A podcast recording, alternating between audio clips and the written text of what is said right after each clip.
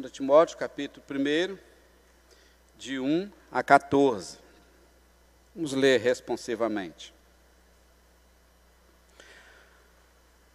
Paulo, apóstolo de Cristo Jesus, pela vontade de Deus, de conformidade com a promessa da vida que está em Cristo Jesus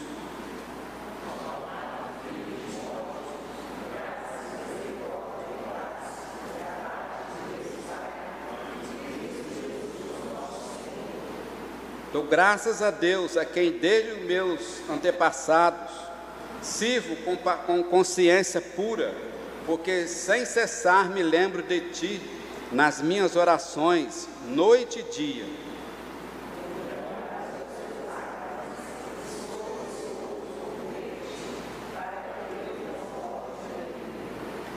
Pela recordação que guardo da Tua fé sem fingimento a mesma que primeiramente habitou em tua avó Lloyd e em tua mãe Eunice. E estou certo de que também em ti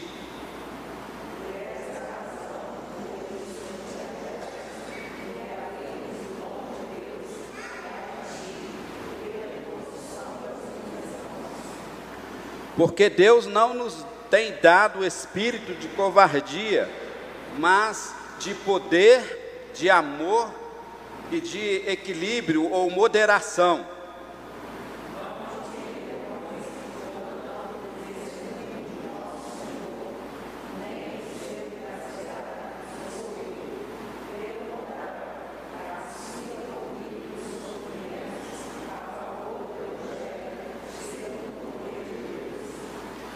que nos salvou e nos chamou com santa vocação não segundo as nossas obras, mas conforme a sua própria determinação e graça que nos foi dada a Cristo Jesus, antes dos tempos eternos.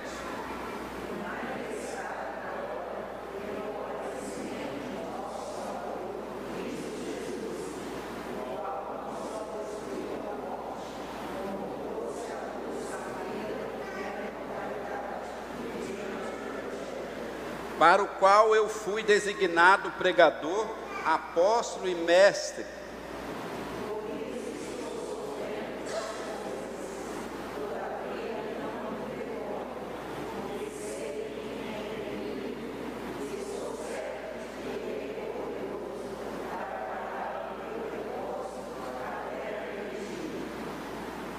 Mantém o padrão das sãs palavras que de mim ouvistes com fé e com amor que está em Cristo Jesus.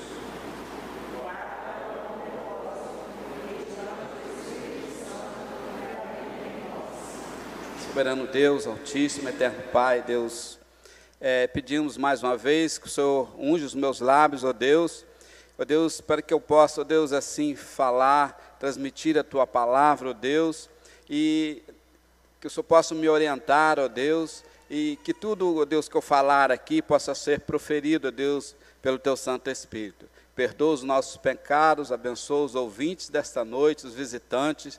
Nós te pedimos, nós te agradecemos em nome de Jesus. Amém. Podeis assentar.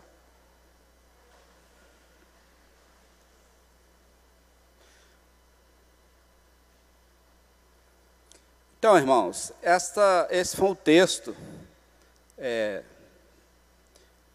que eu escolhi para a gente estar falando nesta noite, creio eu que esta era a preocupação de Paulo por todas as igrejas, né? com todas as igrejas, melhor dizendo, e como vocês conhecem bem esse texto, e conhecem bem as doutrinas que Paulo é, ensina em suas cartas, Paulo então ele escreveu várias cartas para várias igrejas, né? E exortando a igreja, uma vez disciplinando a igreja, uma vez é, exortando a igreja com respeito à fé, com amor, né? com respeito à firmeza dos irmãos. E, no entanto, Paulo aqui escreve esta carta é, direcionada a Timóteo, né? especificamente para Timóteo, é, tanto a primeira carta e a segunda carta, mas não somente a Timóteo, mas também a todos os irmãos é, daquela época. Então, penso eu, o Paulo, ele talvez estava preocupado com alguns crentes que, embora tinham sido convertidos já no seu Jesus, embora tinham sido salvos, eles estavam vivendo momentos difíceis, né? momentos é, de tribulações e de muita luta. E Paulo, então, é, escreve essa carta diretamente para Timóteo, que também estava vivendo um momento de, de grandes provações. Né? E interessante que nessa na, na, primeira carta de 1 Timóteo, ele fala sobre a doutrina, né? sobre o, o, meio, o padrão de doutrina, sobre a forma de doutrina. E ele então, ele escreve essa carta para Paulo, para, melhor dizendo, desculpa, para Timóteo. Então, é, animando a Timóteo a permanecer firme né, naquilo que ele aprendeu desde a, desde a infância. Né? E ele então, ele reitera é, a, essa palavra, né, pra, dizendo para Timóteo: fica firme. E um dos, dos, versículos aqui que vocês acabaram de ler, ou acabamos de ler, ele diz: reaviva o dom que há em ti. Né? Esse dom aqui, quero eu, que ele estava falando sobre o poder de Deus. Né? No entanto, eu escolhi como tema dessa mensagem: poder, amor e equilíbrio. Então ele pediu a Timóteo assim: é, reavivas o dom que há em ti, né? Creio que para toda a igreja, então, que o assistia, que ouvia Timóteo, né? Reavivas o dom que há em ti, né? Porque muitos crentes aqui não estavam mais se regozijando é, na presença de Deus. Muitos crentes aqui não estavam mais se alegrando, né? Como, como é de, de, de normal de um cristão, né? Eu creio eu que se perguntasse a cada um de vocês aqui, vocês diriam: não, eu estou alegre, eu estou satisfeito, eu estou servindo a Deus com alegria. É, mas esse não, não era o caso desses irmãos. Muitos irmãos ali estavam tristes, né? E eles não estavam se alegrando mais, né? E Paulo então escreve esta carta dizendo: reavivas o dom que há em ti, né?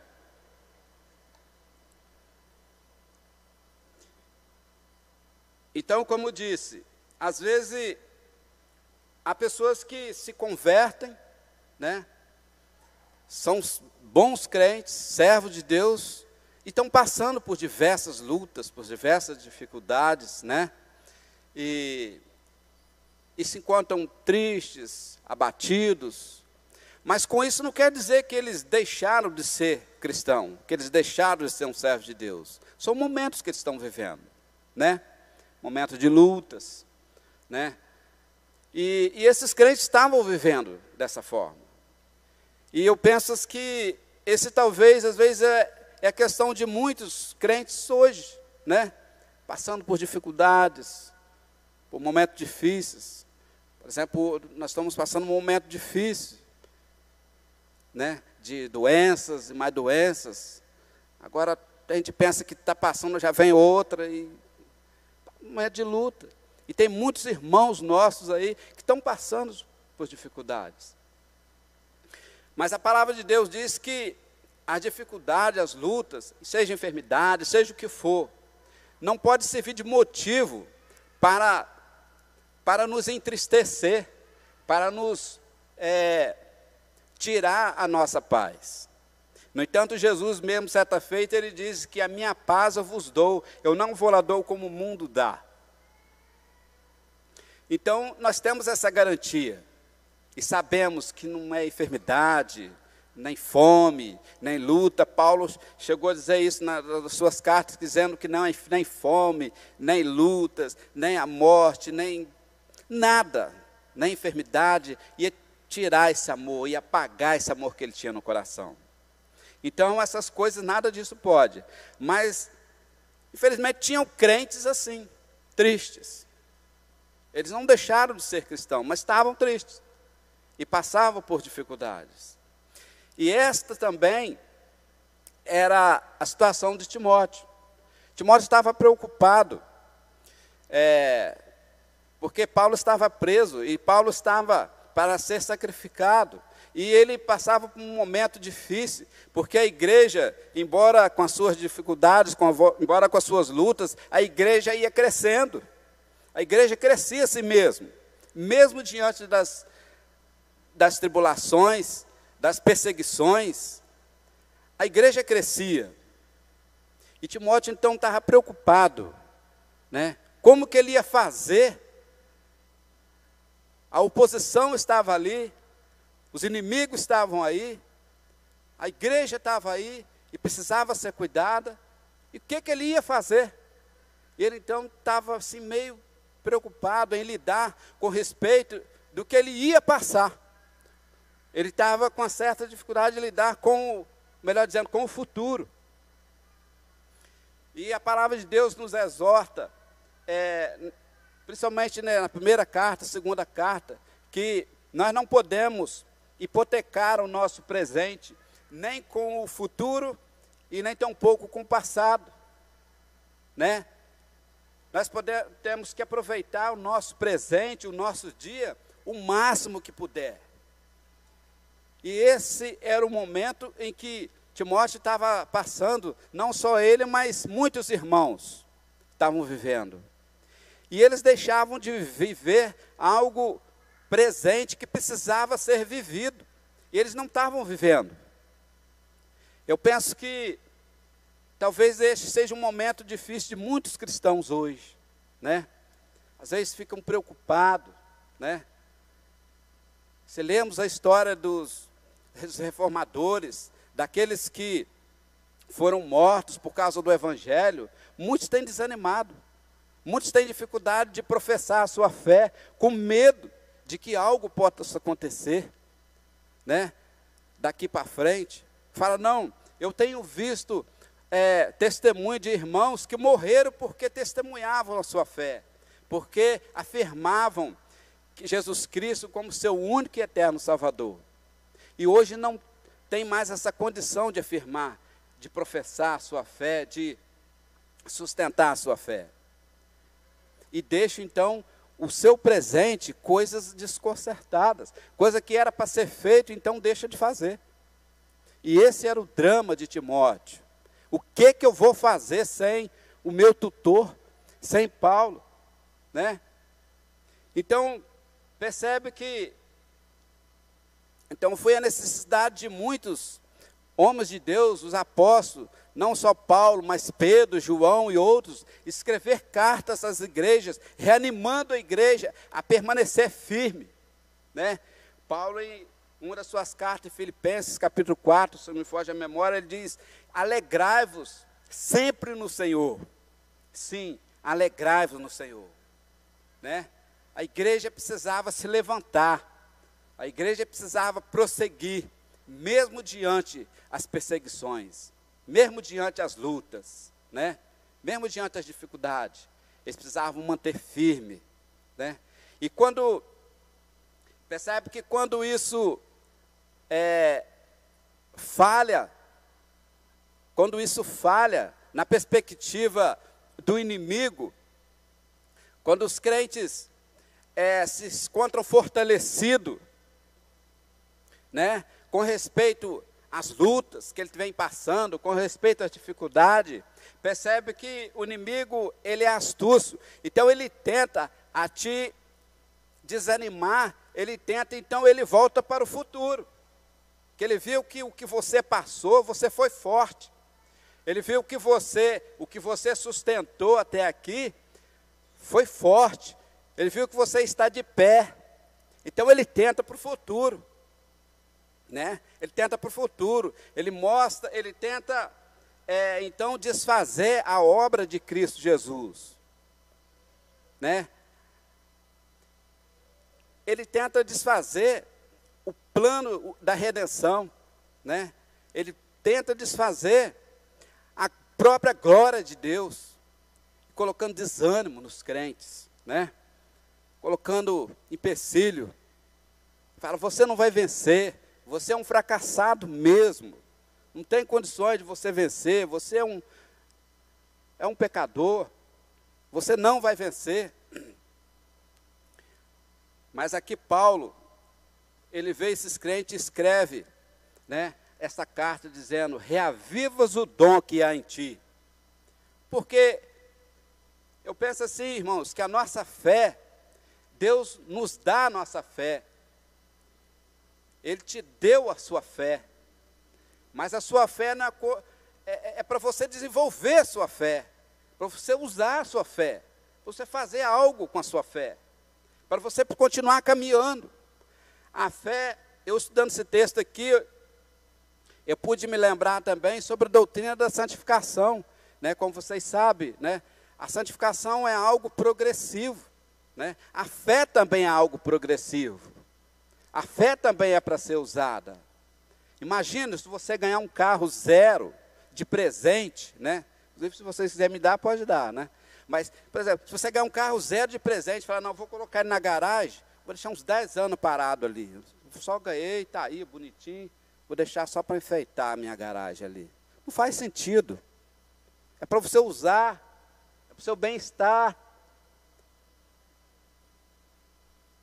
A palavra de Deus diz que a fé Deus nos deu para isso. A fé aqui, que Paulo refere aqui, é um simbolismo de é, é, simboliza batalha, luta. Você precisa lutar, usar a sua fé, ficar firme, resistir. E é também símbolo de poder, condições para você viver. Então, essa é foi a necessidade de Paulo escrever a carta para Timóteo. Reavivos o dom que há em ti.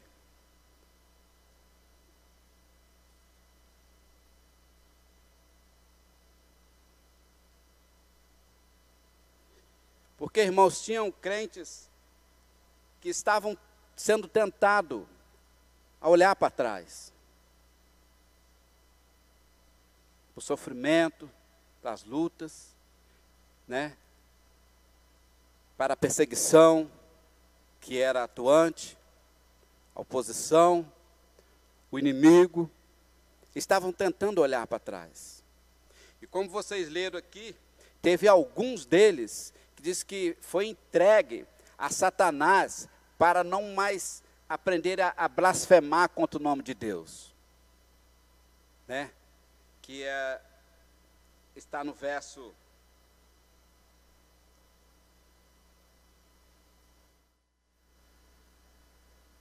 Primeiro Timóteo, capítulo 2, verso 20.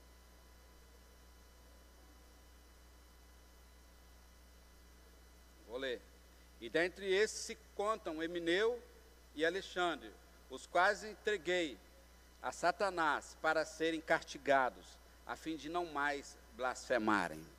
Então percebe, irmãos, que tinham pessoas que estavam sendo tentados a olhar para trás, desanimados, né? Então, esse é o motivo é, desta carta. E nós vemos aqui que gostaria de pedir aos irmãos que abrissem a sua Bíblia também, Tiago, capítulo 1, verso 2 e 4. E a palavra de Deus nos exorta com respeito às tribulações, os sofrimentos, as lutas, como o servo de Deus deve se comportar.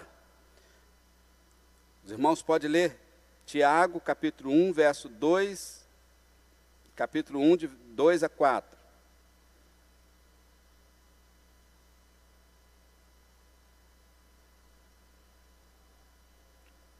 Os irmãos podem ler para mim?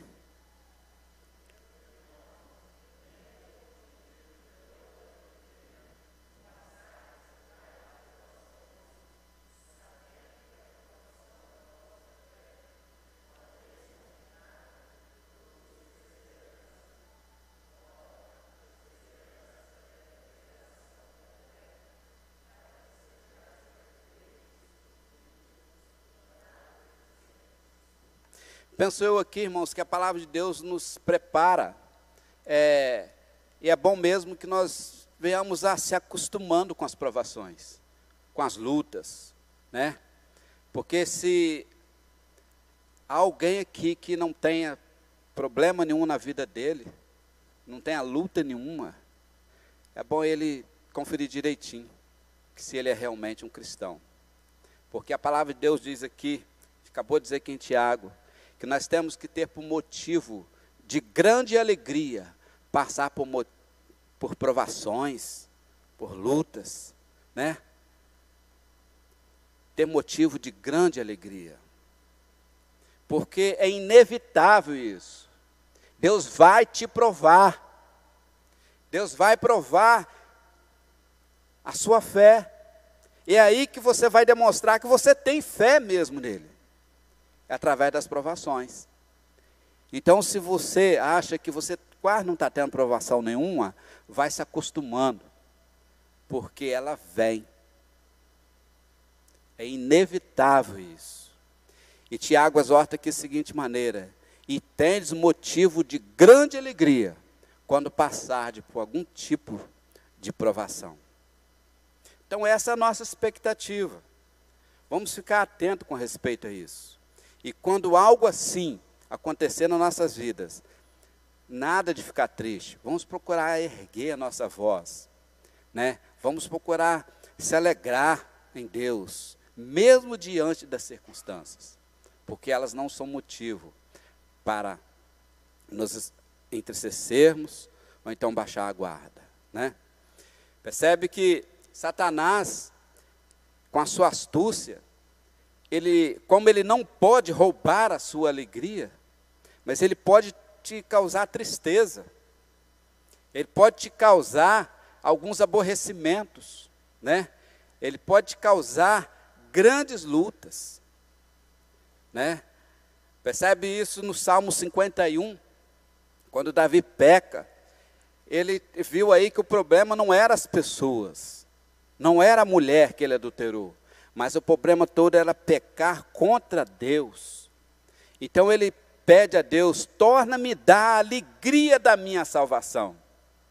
Então é isso que o inimigo às vezes é, acontece que ele faz com alguns crentes.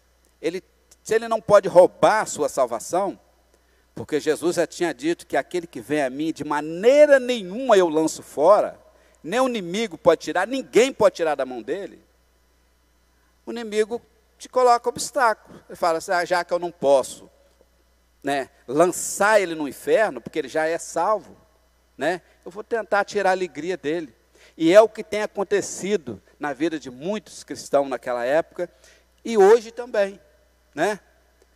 Às vezes nós passamos por um momento de tristeza, aborrecimento, né?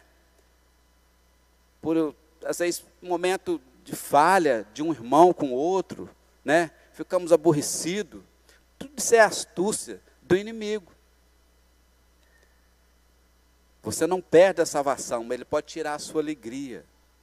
E essa carta aqui, é, ela nos exorta da seguinte maneira: quando passarmos com algum momento de dificuldade, nós temos que nos esforçar, procurar avivar o dom que há em nós. Né? Nós, então, perguntamos como que como que sucede isso? Como que pode suceder isso? E o primeiro ponto do resumo dessa mensagem é o poder. Pedi aos irmãos que abrem a sua Bíblia aí, ainda no texto, 2 Timóteo, capítulo 1, verso 7. Os irmãos podem ler?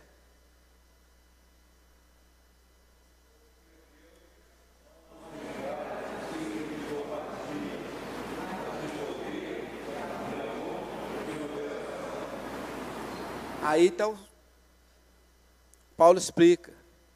Paulo falou para Timóteo: Timóteo, o que Deus te deu foi espírito de poder esse é o primeiro ponto desse, desse texto. Espírito de poder. Ele não te deu espírito de covardia. Não tem necessidade de você ficar preocupado com o que vai acontecer.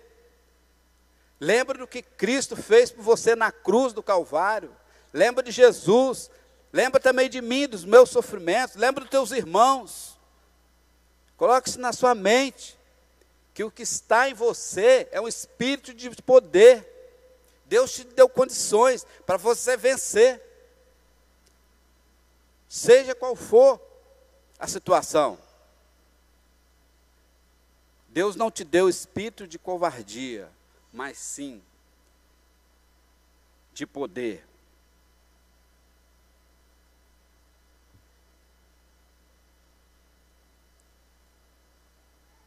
Sim, mas que poder é esse que ele nos deu? Notem, Deus não nos deu o espírito de covardia, mas de poder.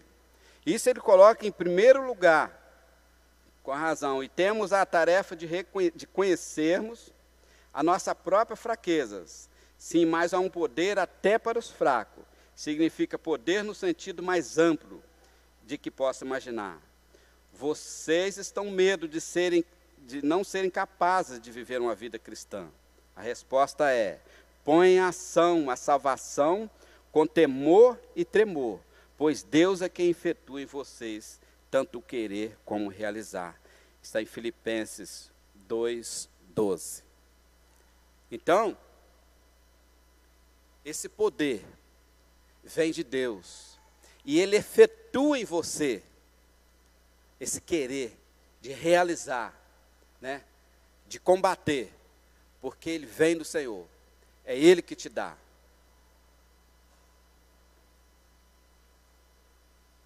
E ele completa aí dizendo: põe em ação a salvação com temor e tremor, pois é Deus quem efetua em vocês tanto querer como realizar.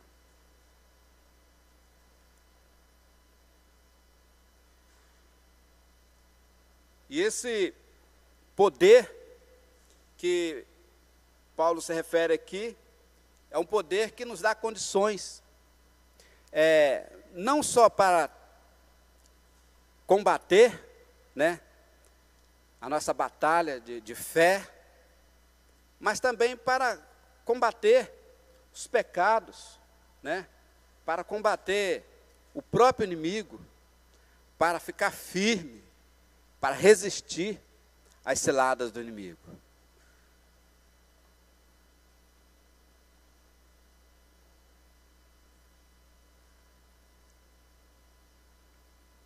Percebe, irmãos, esse poder, nós vemos ele também na vida de alguns irmãos, de alguns apóstolos. É, por exemplo, como Pedro, que negou Jesus veementemente, né? Porque Pedro tinha medo de morrer. Pedro tinha medo de ser ceifado.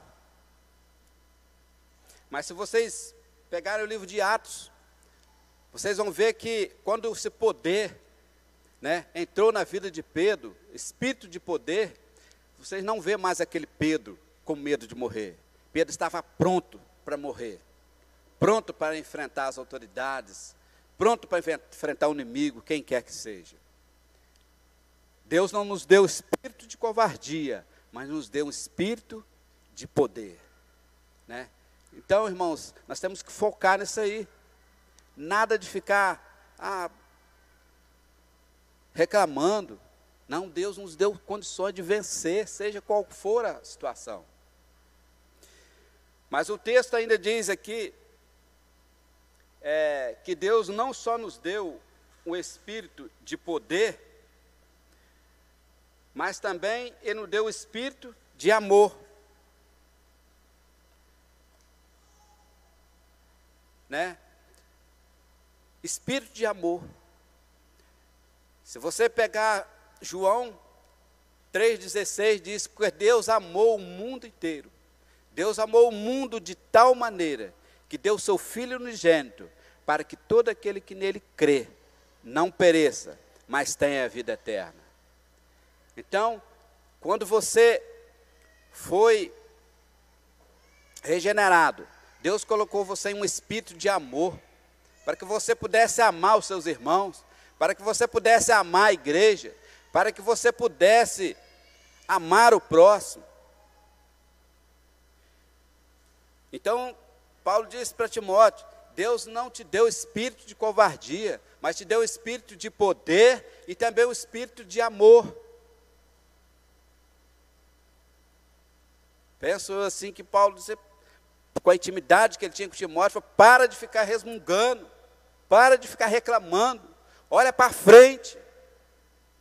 Você é um cristão, você não é o mesmo.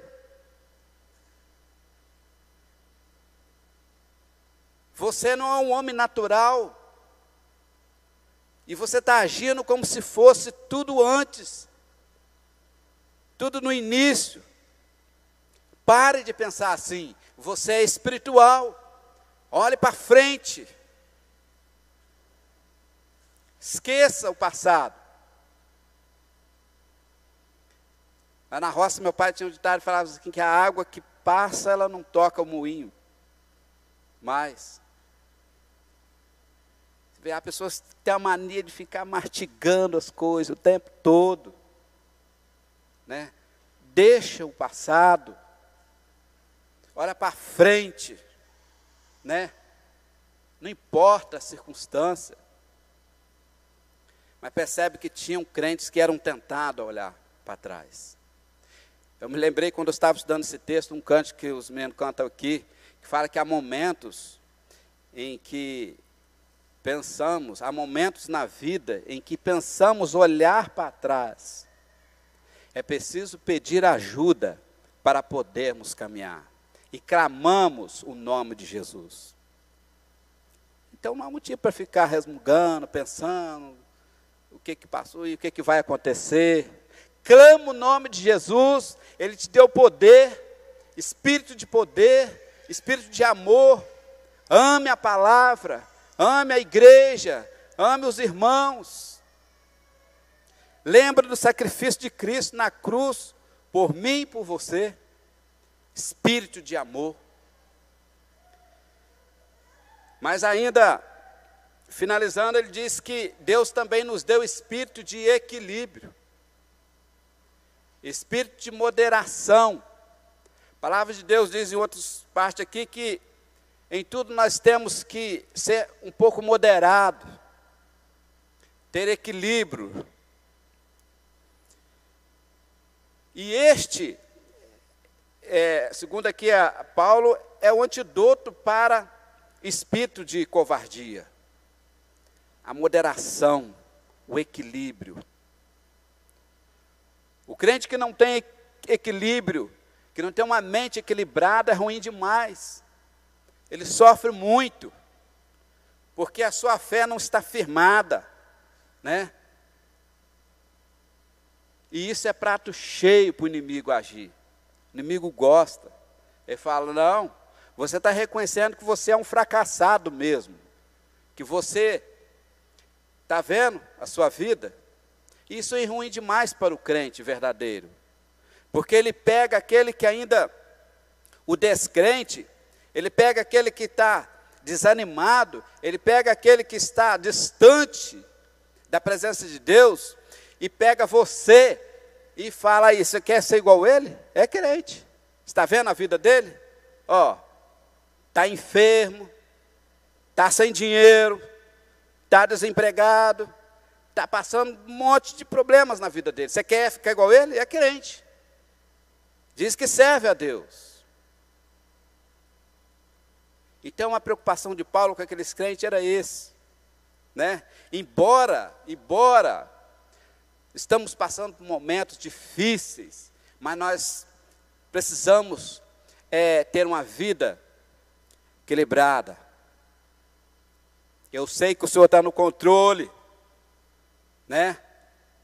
Eu sei que tudo isso que está acontecendo, mas eu sei também, mas eu sei também que Deus pode, Deus é poderoso, né? Deus pode me sustentar seguro. Deus pode firmar os meus passos. E eu sou um vencedor por causa de Cristo Jesus. Espírito de equilíbrio. Ele não só te deu o espírito de poder, mas te deu o espírito de amor e também te deu o espírito de equilíbrio. Nossa vida tem que ter equilíbrio. Então é isso que Satanás faz com a sua astúcia. E mostra para o derrotado, e mostra para o sofredor, mostra para o desanimado, mostra para aquele que está prostrado, mostra para aquele que está longe da comunhão dos santos, mostra para aquele que está longe da igreja do Senhor Jesus, mostra para você que quer ser Ele. Olha lá, todo domingo está na igreja. A vida dele é ler a palavra, a vida dele é meditar na palavra, mas lá a vida dele. Ele está na prova. Você quer ser igual a ele? Então o diabo ele usa artimanha, luta. Aquele que está lá no, desanimado, ele desanima mais ainda. Ele fala, ó, oh, tem jeito não, não adianta. Porque olha lá, aqueles estão lá na igreja, estão passando muitas provações. Você quer ficar igual eles? Mas o crente, isso é normal na vida do crente, passar por provações. Nós que conhecemos a palavra sabemos que isso é normal. Já foi lido aqui na carta de Tiago dizendo que tendes por motivo de alegria quando passardes por motivo de provações, de lutas. Porque isso é o método que Deus usa para lapidar a sua vida. Esse é o método que Deus usa para fortalecer a sua fé. E é no, no, momento, exato momento das provações, das lutas, é que você mesmo vai ver que você tem fé. Ao contrário daquele que está longe, distanciando. Mostre que, você mesmo tem fé. Aviva o dom que há em ti. Em outras palavras, diz que sobre a chama que havia apagado, né? Acende as chamas novamente, né? Vamos nos alegrar no Senhor.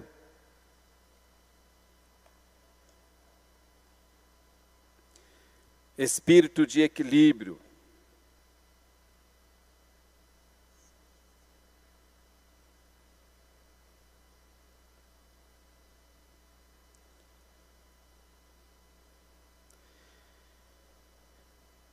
Este é todo argumento de Paulo, e ele diz: a sua conversa sobre continuar no pecado é inadmissível. Se você, vocês compreendessem a união com Cristo, que foram plantados com Ele, semelhança da sua morte, portanto ressuscitados com Ele, então jamais pensariam em falar assim. Vocês não podem ser unidos com Cristo vocês não podem ser unidos com Cristo e ser um com Ele e ao mesmo tempo perguntar: continuaremos no pecado? Será que esta grande verdade me dá licença para continuar fazendo aquelas coisas que antes eram para mim? Claro que não. É inconcebível. Então Paulo corrige isso, Romanos 6, capítulo 1, 2, né? Ele fala: você não pode mais viver pecando. Você agora é um cristão, você agora é um servo de Deus. O que que significa o espírito de equilíbrio? É que tudo que nós fazemos agora, como cristão, como servo de Deus, é de um nível mais alto. Nós temos que agir como cristão, andar como cristão, fazer as coisas como cristão, enfrentar as dificuldades como cristão não como homem natural. Eles não entendem nada disso. E nem vão entender. Porque a palavra de Deus diz que as coisas espirituais se discernem com alguém que também é espiritual. Vocês veem isso também em João 3, o encontro de Jesus com Nicodemos, né? Jesus explicava das coisas espirituais e ele respondia de maneira carnal. Isso é um absurdo. Então nós que somos fomos salvos por Jesus Cristo, somos cristãos, nós temos que agir, o nosso comportamento tem que ser diferente, seja qual for a situação, seja qual for o problema que você está enfrentando hoje, você tem que agir como cristão, como um servo de Deus. E a palavra de Deus diz que todos aqueles que vierem te pedir razão com respeito à esperança que há em Cristo, você tem que ter na sua boca na hora e falar.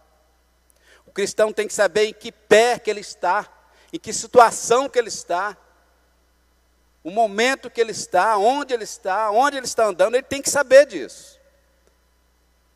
Porque no momento ou outro, quando ele nem se espera, alguém está perguntando, e aí, como é que está a sua fé? Onde você está? Esse lugar que você está aqui, como é que é isso? Você tem que se explicar. Como cristão. Não, eu estou de pé, estou aqui, em razão disso, disso, disso, disso. Porque você agora é um cristão. Então, irmãos, que nós estamos chegando ao final da mensagem. É, que essa seja a nossa esperança, que esse seja o nosso comportamento diante de um mundo hostil, diante do inimigo, né? Se comportar como cristão, como servo de Deus, né? Jesus, certa feita, disse para os discípulos: Vocês serão minhas testemunhas, se fizer o que eu mando. E vocês vão ser minhas testemunhas, tanto aqui, como em Samaria e até os confins da terra. Por onde você anda? Onde você está? O que você está fazendo? Você vai ser minha testemunha. Então nós temos que agir como servo de Deus. Não importa a situação que você se encontra. Age como servo de Deus. Né? Ainda que ele te mate, ainda que ele. Eh, aconteça o que acontecer, age como servo de Deus. Nas suas orações, ore por você mesmo. Seja sincero por você mesmo. O texto básico da nossa lição, do nosso texto, Salmo 42, o salmista diz: Ó oh, minha alma, por que, que está perturbada dentro de mim? Por que você está aflita assim? Eu ainda o louvarei, eu ainda cantarei louvores. Seja sincero com você mesmo. Ore a Deus, coloque a sua vida diante do Senhor. Reconheça que você é um pecador, mas você, ao ser salvo por Cristo Jesus, Ele te deu um espírito de poder, de amor e de equilíbrio. Precisamos ter esse foco. Nossa vida espiritual precisa ser ter uma vida equilibrada. Não vamos dar brecha para o inimigo, né? Pedir a Deus sabedoria. Salomão disse que a, o princípio da sabedoria, né? O, a sabedoria, ela é um dom de Deus. Peça a Deus sabedoria, peça a Deus discernimento na sua palavra. Que Deus assim abençoe cada um nesta noite e que nos dê força, nos dê condições para dar os passos da fé progressiva, alegres, né? E sempre voltado para o Senhor, que é digno de toda honra e de toda glória.